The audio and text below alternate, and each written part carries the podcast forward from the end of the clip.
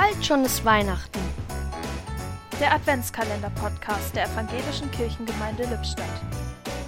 Heute mit Mirja Friedrich. Bald schon ist Weihnachten. Nur noch ein Türchen, das zu öffnen ist. Als Kind war der 23. Dezember ein Tag, der ewig zu sein schien. Die Zeit wollte einfach nicht rumgehen und eine besondere Aufregung und Vorfreude lag in der Luft.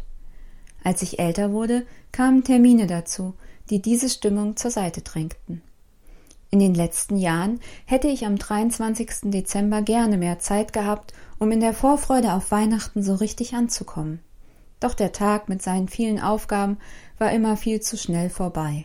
Wie schade. Und in diesem Jahr?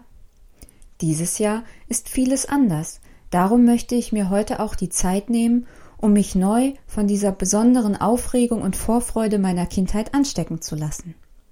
Denn nur noch ein Türchen ist zu öffnen und dann dürfen wir die Geburt Jesu feiern. Lassen Sie sich auch von der Vorfreude anstecken? Ein Türchen öffnete heute Mirja Friedrich